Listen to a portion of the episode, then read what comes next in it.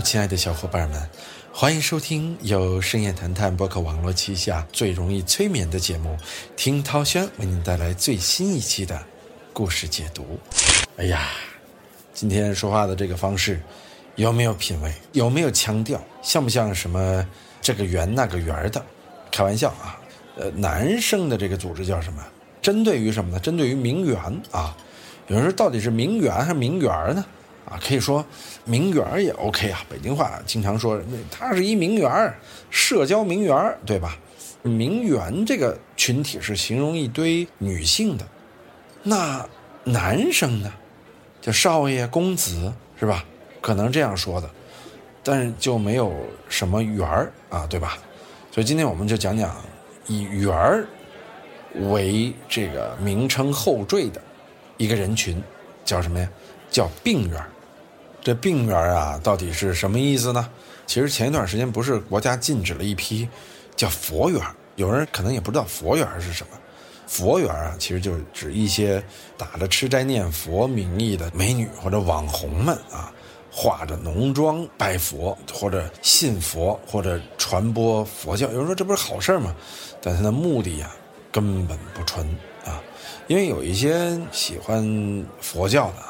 都是一些社会大哥有钱，看到哎有一些小姑娘也喜欢，借此来进行社交，甚至一些不道德的交易啊。有的人就希望通过冒充佛缘，傍大款钓大哥；有的人呢有更深层的犯罪目的，所以他们既目的不纯，同时也玷污了中国的传统宗教佛教啊。所以说佛缘被禁了。那病缘呢是什么意思呢？其实病源啊，或者叫病源差不多的意思就是身患重病，带妆住院。有人说带妆住院啥意思？就是化着浓妆住院，用美颜啊。美颜这东西，涛哥不反对，涛哥也用。但是你生病了，还要用带着化着妆的这种模式来勾搭大哥，或者说希望有钱有地位的人来用一种不可描述的方式啊。包养啊，或者说从他们身上获取好处啊，到这里我也不知道尺度在哪儿，不知道怎么说啊，呃，但是这个病源到底是怎么回事呢？咱们来聊聊啊，主要是指九月二十八号啊，《健康时报》发布了一篇佛缘之后再现病源的文章，文章中标明了，就是一些女性借病痛营销，痛批了她们生病都不忘精致妆容啊这样的一个至少媒体看不惯的行为吧。原报道如此解释病源这个定义的，说总是在社交平台上声称自己患甲状腺癌、甲状腺结节、乳腺癌、抑郁症，病源们会先发出一些自己带妆的精致住院图片的心得，介绍自己患有某种疾病，再过几天呢，又称病已痊愈，嘿嘿，开始分享自己术后的恢复心得。简而言之呢，所谓的病源啊，就是生病时仍旧化着妆。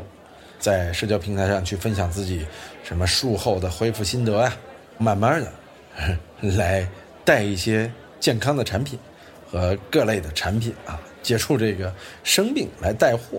哎呀，这个佛缘之后再现病源，在九月三十号之后呢，话题冲上了热搜，大众们就发现了，哎，怎么还有这么奇葩的人呢？网络上对病源是一片的骂声啊。在这个时候呢，四位被点名的当事人就出来发声了，表示说：“哎呦，我们确实是生病了，啊，媒体故意捏造事实，为了赚取流量，刻意引导舆论。”一时间呢，我不是病源这个话题又冲上了热搜，媒体的公信力又受到了公众的质疑。这事儿就厉害了啊！先是批判病源，随后呢又开始了批判媒体，源源不断，嘿这有意思了。所以说呢，今天我们来讨论一下这个社会现象啊。有人说，涛哥你现在怎么一点也不犀利了呀？其实是这个道理啊，就是涛哥在经历了一系列的网暴之后啊，会发现对于任何事件，在没有经过调查之前啊，都只能是一个相对的。主观的臆测，所以你在臆测的时候要表明这是自己的一种猜测态度，千万不要定论，是吧？病源就不对啊，媒体就不对，这都不对啊，而是要通过这个现象啊，以既定成为的事实啊，来做一定的分析和了解，但是一定不能定论。什么能有定论呢？只有法律能给一些事情进行定论。比如说法律说他违法犯罪了，那就是违法犯罪。单凭从这些造谣者们或者说对骂当中啊，来判断一件事情的性质，这是不对的啊。所以说，我们对病源这个事儿啊，咱们还是以一个中立的态度来看啊，来分析一下啊，这个源源不断到底是怎么回事呢？其实最早啊，我还记得有个上海假名媛分享各种假包、假别墅、假豪车、假鸽子蛋，是吧？就是这些各种好像是真的东西，但又不是真正拥有的东西。还有一个群，当时有一篇长文是在一个叫李中二的公众号里边。发表的一篇长文啊，叫我潜伏上海名媛群，做了半个月的名媛观察者，就拼单啊，有点这个拼团啊，就买一样东西，今天你穿，明天我穿；买一个包包，今天你用，明天我用；买个别墅，今天你住，我住，大家一起住，哈哈。哎呀，就是这样的一个模式，让这个名媛一下成为了一个贬义词。其实这个名媛它不是一个贬义词，名媛它到底是指什么人呢？首先。要得出名嘛，对吧？要不然你怎么能叫名媛呢？得在圈内至少非常知名。在古代呢，名媛其实指的是非常知名的大美女，或者就是说是名门闺秀。在现代啊，名媛指的是上流社会的女性啊。根据美国社会学家研究啊，名媛的产生背景是源自于19世纪末20世纪初的工业革命，当时出现了一群不具贵族血统的新富阶级。因为投资金融事业一夜致富啊，这些暴发户的妻子女儿，为了向世人炫耀财富，身着华服出入社交场合，跻身上流社会。由于不具有伯爵夫人、公主等贵族称谓，被统称为名媛。她既不是公主，也不是伯爵夫人啊，没有爵位，那就是名媛了。源自于有点英国啊，对吧？工业革命是他们那儿爆发的，名媛这个词就逐渐起来了。让我想起了当年泰坦尼克号上这个船里边的很多人，比如当时有一位很善良的老妇人啊，就很多富太太、公爵夫人都瞧不起的那个，她就是一个典型的老名媛，对吧？咱们熟知的民国时期的名媛，就宋氏三姐妹，嫁的也显赫，社会地位也显赫，就是宋霭龄、宋庆龄和宋美龄，那是非常知名的名媛。全是正面形象，而且魅力十足，因为他们的父亲宋家树那是民国的实业家，财力雄厚；母亲倪桂珍，那是明末大学士徐光启的后人，学识过人。再比如说，民国的才女张爱玲，戏书名门，祖父是清末名臣张佩伦，祖母是李居偶啊，李鸿章的长女，自己也是才学不凡。所以这也是绝对历史意义上的名媛，那是太正面的角色了，对吧？当然了，还有黄慧兰，民国时期最会穿衣服的中国名媛，曾被《Vogue》杂志评选为最佳着装的中国女性，力压宋美龄成为第一。确实，她也是南洋富商黄仲涵之女，在在本来也是挥金如土的阔小姐，而且能说法、英、荷等六种语言啊。天生的外交能力，最后嫁给了外交家顾维钧。这无论从各方面啊，这个名媛都是了得。当然，历史上的名媛还有陆小曼和林徽因啊。看过《人间四月天》哈，或者了解徐志摩的人，对这两位都是非常的了解啊。所以说，名媛啊，她是社会顶流，大家闺秀、豪门千金，这是很正面的呀。但是被这上海名媛所谓的名媛群，啊，做成了一场又一场的拼单，一次又一次的作秀，哎呀，伪名媛，这伪名媛啊，最后被大家和这个真名媛啊就混在了一块儿，啊，他们的目的呢就是吸引金主，钓凯子，找大哥。哎呀，说了半天名媛，我们来聊聊前一段时间，先是被国家关注并且禁止的佛缘，佛缘啊，咱们说过了。就是名媛的面目被揭开之后啊，很多假名媛啊，咱们都所谓的名媛啊，转移阵地了，走向佛缘。一开始都单纯的炫富、炫豪车、炫酒店，太低端了。开始炫什么呀？炫清心寡欲，看破红尘，有文化，有佛缘。哈，而佛缘们的文案啊，也是清丽脱俗、与众不同，比如说典型的一段佛缘的话啊：“凡所有相，皆是虚妄；处行性相，悉皆无常。根身器界，一切镜像，皆是空花水月，抚迷住计较，徒增烦恼。末了还不忘标记一声阿弥陀佛。”哎呀妈，这段我都没大听明白啊，感觉得配一些解释。他们呢也受念佛珠啊，弃荤吃素，这都是日常啊。偶尔还要抄抄佛经，到各地的寺庙打打卡，厌倦了尘世的一切呀。但你这毕竟是假的呀。说实话，佛学啊，这博大精深啊，你露一点馅儿啊，都会被真正能够看出端倪的人拆穿。还有一旦这批人他进入了佛学啊，他就会有一些幺蛾子。啊，因为女生啊爱整容，各种玻尿酸一打，各种硅胶一打，他怎么整啊？为了让这佛缘看着更像佛缘啊，他往佛像里做，啊，比如说耳垂，佛的耳垂都垂着大，对吧？所以有人甚至给这耳垂打玻尿酸啊，呃，这就太逗了啊！有的人是不是还要去整一个跟这个观世音菩萨一样的面相，甚至如来佛祖一样的面相啊？这幺蛾子多呀！这绝对是黑色幽默啊，但这却是社会现实啊！佛缘的各种手段，让我们再次感慨新时代骗人的方法多种多样啊，甚至都是高科技了。而且这样一来啊，寺庙就变成了新的网红打卡地了。以前你到一些知名的景点啊，网红打卡；知名的店、奢侈品店，网红打卡。现在可好了。寺庙也变成了网红打卡地，而这个佛缘的人设确立之后啊，接下来就是展现财力的时候了，让广大观众呢知道什么叫我很有钱，但是我觉得钱乃身外之物，慢慢的让你觉得，哎呦，我有钱有地位，我也需要有钱有地位的人来关注我。这个佛缘们到底都干点啥事儿呢？咱们举几个例子啊，比如说佛缘一号，就晒出爸爸给的。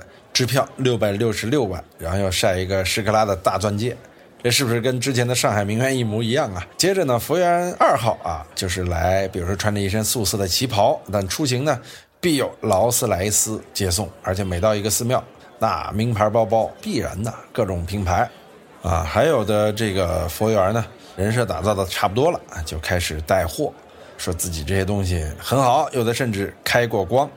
二十到五十块钱的东西，直接几百上千的卖，啊，人家说开过光嘛，很可怕啊。最后还是跟新时代的带货联系起来了，啊，要是带货这事儿啊，被各种各样的利用呢，最后也挺闹心啊。有人带的明明不是那什么，最后被说成那什么啊，因为毕竟有骗子、假的，还有这种过分的，像各种圆的这些有先例在嘛，以后确实真正的名媛想带货也很麻烦了。这个佛缘啊，说实话，基本上呢，在社交账号上的生活是什么样的呢？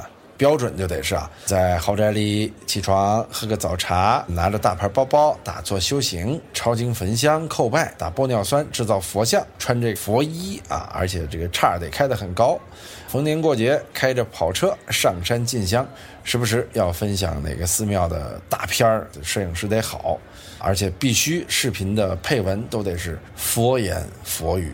这社交媒体里一大堆这样的人涌现出来了，其实有很多熟这批的人群啊，会让人发现哟，这不就是那个名媛群里那些人吗？怎么就就现在就变成到这个佛门里边了？佛门清净啊，突然混进去一些这种物欲横流的名媛啊，这真是罪过呀！这简直就是《西游记》里觊觎唐僧肉的各种妖孽，对吧？这狐狸尾巴怎么藏得住啊？所以。这些人很快就涉嫌违法了。我国宗教事务条例第五十三条明文规定，禁止以宗教的名义进行商业宣传。啊，说一些佛缘为了卖货，啊，为了让粉丝们相信自己和产品，大肆借佛营销，什么吸引眼球就展现什么，什么行为能帮他们卖出货就干什么。这确实是打着佛的名义来获取财富密码，这哪是佛呀？这是纯粹的物欲横流啊，是不是？所以说呢，九月二十三号下午十五点，头条号、抖音黑板报发布公告，打击平台内营造佛缘人设，开设虚假营销违规的行为。啊，在专项治理中，抖音安全中心经过核查并处罚相关账号四十八个，其中永久封禁账号七个，同时清理违规账号视频一百四十八条啊。说实话，佛缘被彻底打击了。小红书啊，还有其他几个平台啊，就彻底清查。佛缘这个词儿，也就是从这个时候开始，不再存在了，或者说只能作为反面案例和称呼存在。于是乎呢，由佛缘这个词和他们的卖相以及行为手段，当病缘出现的时候，很快被看清楚了他们的。面貌背后的一些行为，所以才有了媒体发那样的文章啊。有网友创造出了“佛缘病缘都是售货员，我把你当病人，你却把我当韭菜”的段子。所以这个佛缘，也是创造了一个缘类不大好的一个先例，所以才让病缘很快被曝光出来了。刚才我们也大概说了病缘都是什么样。啊，那我们接下来呢，就看看一些实际的案例。比如说，在这个某书平台上面，呃，一个知名网红啊，分享自己曾经和疾病抗争的岁月。呃，一开始发一些照片和视频，哎呦，大家就看啊，这个视频账号中的穿着病号服的女孩，虽说病殃殃的，但是这个妆容精致啊，都是林妹妹啊，举止翩翩啊，是吧？都是打造林妹妹的形象啊。但是在这样的情况之下，网红还要说自己。哎呦不仅患上了抑郁症，还患上了甲状腺癌，生活坎坷，一片灰暗。之后，他的岁月当中就用照片和视频记录着在医院和病魔抗争的故事啊，让人也是觉得哎呦很心疼。这其实啊，对一些真正遭受这些病痛的年轻人，甚至说长相漂亮一点的女孩，她们也在抖音上发东西嘛，对于他们来说是非常不公平的。现在真的就有一些患病的女孩不敢让自己漂亮了。或者美反而成为错误了，因为会有一堆人去骂你们是病源，所以说这个假病源的出现，或者说是假病的这些冒充名媛的人的出现，确实影响了真正患病者的公平分享自己生活的权利，因为很容易被人质疑是病源。之后啊，他们会渲染一种啊，无数网友和热心人都在帮助自己、鼓励自己，经历了一些手术和病痛的折磨，逐渐。哎，恢复了曾经的青春朝气，甲状腺癌啊、抑郁症啊，全走了，身体的疤痕啊、皮肤的松弛啊，一扫而空。什么原因呢？主要还是自己有秘方，然后煞有介事的就开始介绍起自己的切疤经验，然后开始推荐所谓的一些疤痕切疤贴呀，还有好的补品啊，各种各样的东西都来了啊，接着就开始带货。就是从整个流程来看啊，确实我们从两方面想啊，一方面如果真的是一个战胜了这些病魔的人，去分享一些战胜病魔的方法经验，甚至去带货，我觉得都是没错的。但另外一方面，如果他带的货是假的，或者说根本没有这样的功效，那就是有问题的。所以说，究其本质来说呀，他到底患不患病，这个都不重要。而重要的是，他带的产品是否具有这样的真实性？显然是因为产品出了问题，他们才被质疑。但是呢，这个病原事件啊出现之后啊，病原事件的中心人物，微博名字为张吉京 cat，就发文表示了，我不是病原，并且通过各种投诉和律师沟通，以及找病例报告等进行维权。其文中称“喜提病原”这一称号，气得浑身发抖啊！而且还澄清到说，照片是自己手术当天老公拍的，本意是告诉亲朋好友手术很顺利，不用担心，努力笑得开朗，痛不痛自己知道。引流管手术刀疤图片那都是很明显，没有化妆啊，就是天生气色比较好啊。两次生完孩子，当天的脸都是红扑扑的，没办法。啊，他还称了说自己不是主播，从来没有过直播账号，从没带过货。发的视频呢，都是与病友分享经验。图中的切疤痕贴是自己一直在用的。该名当事人呢，还发布了其他相关当事人否认病源的留言信息。三十日张吉京 cat 的微博在发表一份律师声明，表示说他的诉求都很简单，想一切回归正轨，要求删除所有的不实内容和照片。该条微博所附律师声明涉案内容中，就张吉京女士装病带装带货等不实内容的描述与事实严重不符。声明主张严厉谴责并抵制一切针对张吉京女士的侵权行为，承望广大网络平台积极履行作为网络服务者提供监督义务，立即屏蔽相关的侵权内容。其实就是一份律师函啊，就是帮助这个张吉京。有一些医生也站出来力挺病人。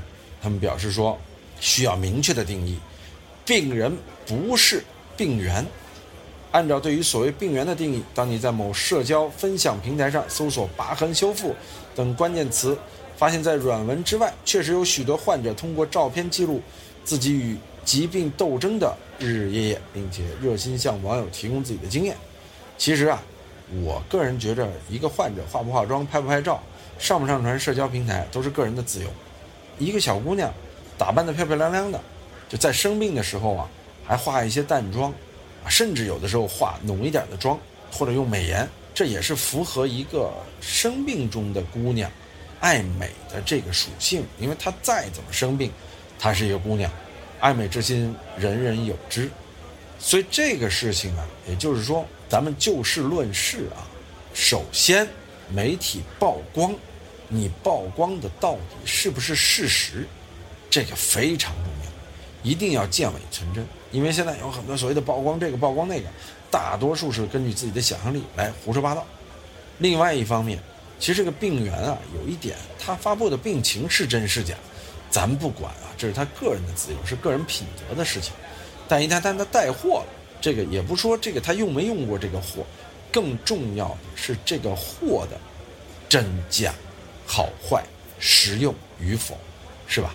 其实啊，现在这些事情是被搅在一块儿，就大家有的时候不是论证了每一件事情真正的原因或者说事实与否，而就自己的想象力去质疑，对吧？比如说所谓的媒体啊，因为你是带货，因为你是个病人啊，就给你定义为病源。啊，有的个人啊，就因为啊说这个媒体。曝光这个病源啊，他真是个病人，啊，他就质疑这个媒体，他也没去调查这个媒体说的到底是不是真的，所以现在有很多事情啊，尤其在互联网上传播的事情，都是没有经过真正意义上的调查就被曝光出来，所以你看这个病源这个事情就典型的嘛，病说病有理，没说没有理，到底是病对还是没对？其实现在没有任何这个真正的站出来。为两人说公道话或者证明真伪的组织，甚至是法律，它都需要一个过程啊。我觉得判断这样事件呢，也给大家一些建议啊。到底我们怎么判断一件事情的真假？首先，我们就说病源这件事儿吧，它到底谁对谁错呢？我们其实判断几个事情啊。首先，这个病源的患病是不是真的？如果真有医生站出来证明说啊，他就是患病了。各种证明都是真的，那说明这个病源患病这件事情没问题，它也不能叫病源而可以叫病源啊，就伤病源的病源啊。它其实是这样的一个事实：就如果他真的是一位患病的人去分享自己的社交媒体，这没有问题，甚至于说他去带货啊，因为患病了分享一些自己之前用过的好东西，我觉得这也没有问题。不能因为他带货就认为他是骗子，骗子的核心在于两点：一，他是不是真的患病？如果他没有真的患病，他冒充患病，千错万错，这是个骗子，没有问题。如果说他真的患病了，但是他患病之后，因为患病这事儿火了，推出的产品不对，他有问题，他绝对有问题，那就说明嘛。你明明不是吃这药好的，你最后去卖这个药，你这也是欺骗，这就是两点原则嘛，对吧？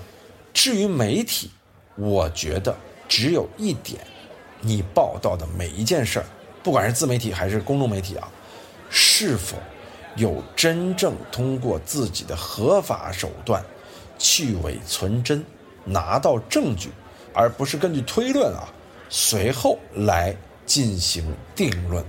这个非常关键，如果媒体仅仅是根据一些现象，就做出了一些判断，而且不直接表达说这是我们估计猜测，而是直接给出结论，这个就是媒体有问题。其实这件事儿啊是非常好判断的一个标准啊。说到这里，大家可以把很多事情啊都套上这样的一个方法来进行判断，其实就没错。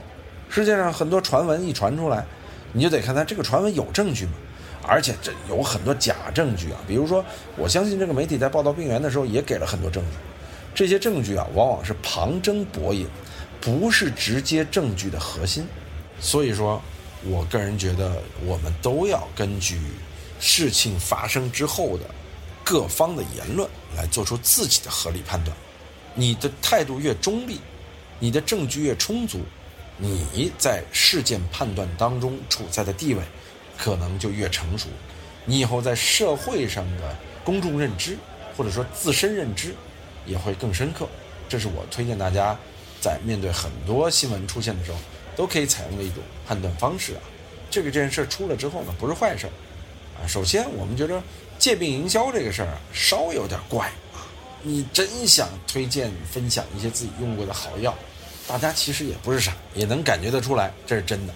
如果你真的就是营销，大家也不傻，那那说实话，那就是假的。而且借病营销的人啊，不能太多，太多了之后，真的想分享自己病情，获取公众支持和鼓励的这样的人群，对他们来说是不公正的。那以后谁患病一发个朋友圈，发个什么自媒体，都说你这是病源，这是不对的。所以说，不能够把病源所谓曝光出来之后，就成为了另外一批人的狂欢。啊，又来病源了，佛缘来了，就就是自己想通过这样的事情来发泄嘛，发泄对于这个人群的不满，对吧？除了这个佛缘之外，还有血缘，以冰雪运动爱好者为人设的这种名媛啊，血缘，那以后是不是还应该有什么极缘啊，极限运动爱好者啊，还应该有这个影缘，电影爱好者还应该有这个什么股源啊，股票爱好者是吧？这个。都可以被人套上这样一个所谓的标签一旦套上标签定性了，你就会让这个行业里本来知名的人很难受。就像我说，真正靠做冰雪啊红遍网络的，真正靠炒股红遍网络的这些真名媛怎么办？这说实话，假名媛啊，最终利用的还是大家对于财富、对于奢侈品啊、奢侈消费呀。奢侈生活的这种盲目的向往，就说实话还是太物质了。就是当人们对于世界的向往仅剩于物质的时候，那这些这个圆那个圆，当然会占据头条，并且占据人们的内心。啊，男男女女都去羡慕他们的生活，羡慕他们的所要面对的未来。其实值得羡慕吗？不值得羡慕。尤其当了解他们的。背后之后啊，会发现，这些人一活得很累，二活的目的性太强，三，其实他对社会风气做了很不好的引导。名媛本来是个正向名词，本来是通过自己的出身、自己的努力、自己的见识，去影响更多人的这样的一个群体，值得普通小姑娘羡慕，但是不值得去追寻，不值得去模仿。更不值得自己去打造，所以我觉得，其实如果社会价值观真正健康，说简单一点啊，人家有人家的生活，你有你的生活，不要用你的生活强行去模仿人家的生活，哎，就不存在这个圆那个圆了。我相信这个媒体看不惯的也是这点啊，您好好做自己多好，非要去做这个做那个，啊，成为所谓的名媛。当一个人真正充实了，一个人真正到了某种社会地位了，你自己自然就成为了某员儿啊，而不是要打造自己成为这个员那个员。有时候我经常觉得，包括很多演员打造人设，说我给你打造一个清纯人设，给你打造一个演技派人设，给你打造一个苦情人设。我觉得呀，人设是不用打造的，你是什么就是什么。你的人设是你自己真正的社会背景、社会经历、人性品质，在公众面前的一个体现。任何去打造的人设，最终都是崩塌的。所以说，不管是病缘也好，佛缘也好，血缘也好，名缘也好，好好做自己，你是什么就是什么。也希望大家所有人啊都能成为社会角色当中那个最精彩的自己，对不对？这才是我们活着的意义。好了，感谢您收听今天的听涛圈，啊，又聊得有些深刻，估计不少人已经被我哄睡着了啊！祝你们睡个好觉，我们下期再见。